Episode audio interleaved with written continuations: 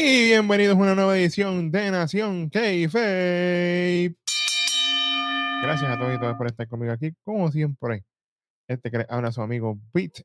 Y vamos a estar trayéndole lo último, lo sucedido en nada más y nada menos que NXT Level Up del viernes 1 de septiembre del 2023. Como se va el tiempo, rapidito. Oye, quiero recordarle a todos ustedes, ¿verdad? Antes de empezar este NXT Level Up, que si no ha visto las predicciones de lo que fue Payback y obviamente los resultados están ahí en el canal esperando por ustedes, así que vayan para allá, que estuvieron brutales. Así que tenemos de todo, sorpresas, qué pasó, qué no pasó, la pegamos, no la pegamos, hey, todo está ahí ready para ustedes para que lo vayan a ver.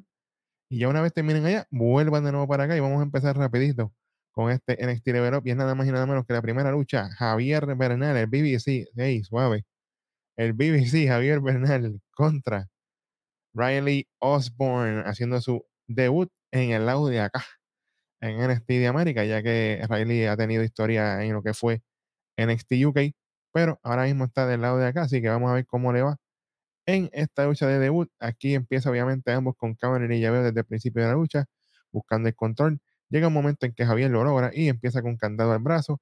Esa es su firma básicamente para empezar la lucha. Aquí hay un tremendo Android de Javier, pero con un time brutal. Se lo llevó ahí, ¡guau! le quedó en la madre. Luego de eso le hacen un running elbow. Ya tiene a Riley viendo puntitos de colores. Llega un momento en que Riley viene desde afuera con un slingshot tackle a un corkscrew splash, pero solamente logra conteo de dos. Javier sigue con su ofensiva, toda la cosa. También busca conteo. Solamente llega a dos.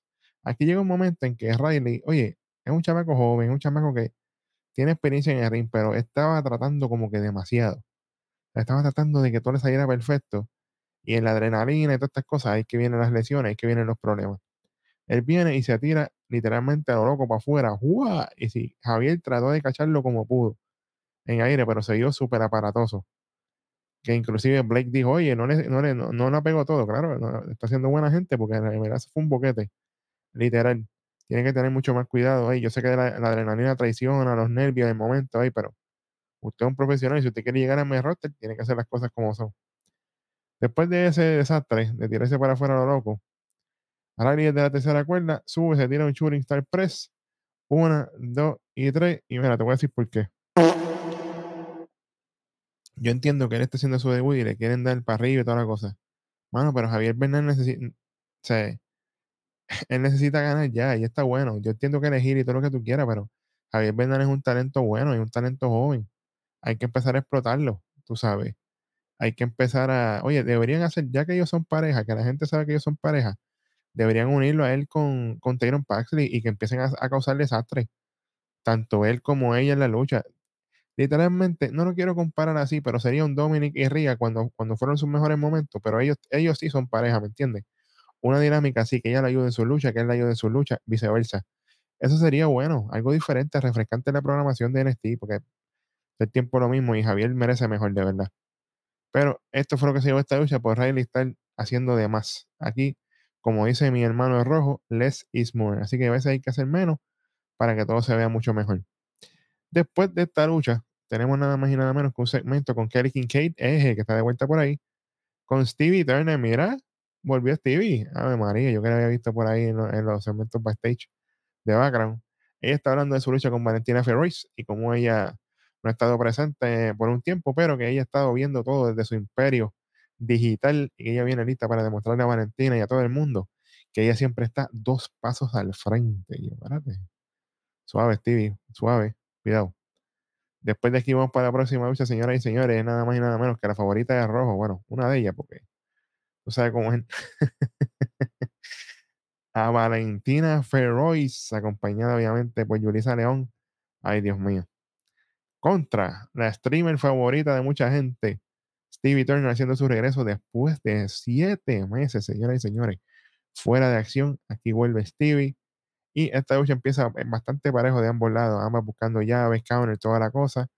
Stevie lamentablemente se ve rusty, se ve como que hacía tiempo que no estaba en cuadrilátero y se le nota. Este, pero ella trató de hacer lo suyo, Valentina obviamente también. Llega un momento en que Stevie con varias patadas a la cabeza de Valentina busca conteo, solamente llega a dos. Valentina trata ofensiva, pero no le dura mucho. Aquí viene un breaker, pero súper lento de parte de Stevie. Yo pensaba que esto iba a ser más rápido. Después del breaker trata con Teo, solamente llega a dos. Valentina con rodillas sobre la esquina. Y viene Valentina luego de eso, se tira un meteora, pero Stevie le hace un counter y la tira contra la esquina. Ahí Valentina está viendo puntitos de colores. Y viene Stevie con rodillas a la espalda. ¡Wow! Una, dos, tres. Ay, bendito. Ok. Valentina Ferrois, esta no ha sido su mejor lucha. No fue horrible, pero definitivamente no ha sido su mejor lucha. Y Stevie estaba, pero más lenta con su hebrea, como decimos acá en Puerto Rico. De verdad que yo no sé qué le pasa a Stevie. Hay que ponerla a trabajar. ley luchas, de luchas de calentamiento en, el Performance Center. Algo tiene que hacer Stevie Turner porque de verdad que aquí se veía lenta y pico. ¿Ok? Y, los que, y, más yo que la, y, Hueso y, Rojo que la vimos en UK, ella, se movía mucho mejor allá. Pero acá está grave. Así que yo espero que para la próxima lucha Stevie tenga un mejor desempeño. Porque si no, vamos a seguir dándole machaca hasta que la cosa mejore. Porque esto funciona de esta forma.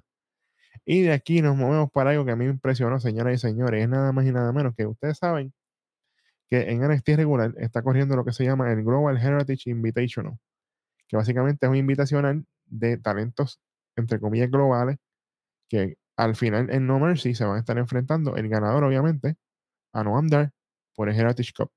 Muy bien, perfecto, no hay problema. Pero tú me vienes a traer una lucha del Global Heritage Invitational aquí. ¿What? Esto no va aquí.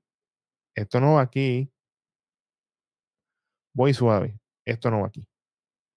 Es nada más y nada menos que Doug Hodgson de Chase University, acompañado por Andre Chase, contra Akira Tosawa, directamente de Raw. Aquí, obviamente, Doug es mucho, mucho más grande que Akira Tosawa, o sea, en tamaño ni, ni, cerca. Akira, obviamente, con su rapidez, logra esquivar varios golpes y toda la cosa, y haciéndole varios movimientos, esquivando a Duke. Duke sin presión, no hay problema. Hay una German Relic Suplex después de un Springboard para dentro del ring de parte de Duke, solamente con T2. Akira, como decía una carrana, le mete tremenda, patada, parecía una quinchaza. Y o suave, sube la tercera cuerda y cuando se tira con Missile Dropkick solamente con T2, yo pensaba que iba a ganar ahí, yo cuidado. Aquí empieza Duke con su power up, empieza con los golpes, toda la cosa, un side slam. Y aquí viene Duke con los derechazos firma, pero Akira Tozawa bloquea uno de ellos y le da un derechazo a la cara de Dujoso. Oye, es que Akira es, con el público él sabe cómo hacer las cosas. Aquí viene Dujoso con un Big Boot, pero Akira lo recibe con un counter a un roll solamente con un teo de dos. Sube la tercera cuerda Akira Tozawa, se va para un senton, pero Duke sube la rodilla. Ahí aprovecha Duke y se lo lleva con el crucifijo. ¡Wow! Para el otro lado del ring. Una, dos y tres. Gana la lucha y por consiguiente gana dos puntos en los que es el Global Heritage Invitational. Pero como esto no va aquí. Así que este programa se llevó, mira,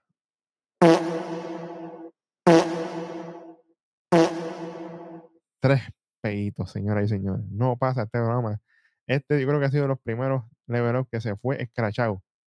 Ni un toasty se llevó este programa. Así que, hey, tienen que trabajar. Y esto del Global Heritage Invitational, ustedes van a ver las consecuencias de esto en NXT. Así que pendientes el martes, que lo que viene no está fácil. Oye, pero a pesar de todo, fuera de esto, si esto hubiera sido una lucha normal, esta lucha hubiera sido, mira,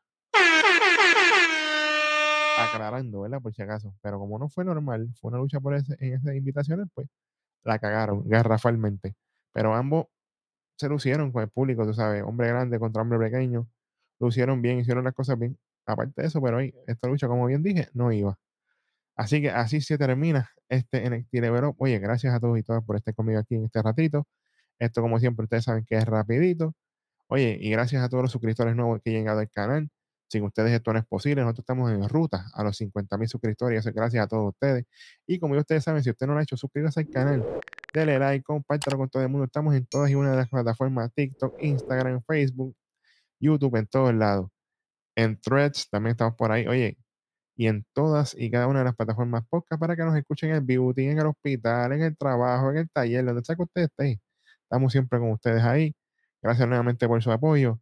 Y este fue su pana, el original, el tres letras beat, en otro episodio de tu programa de lucha libre favorito, nada más y nada menos que Nación Keife. Llévatelo, chamaco, que nos fuimos.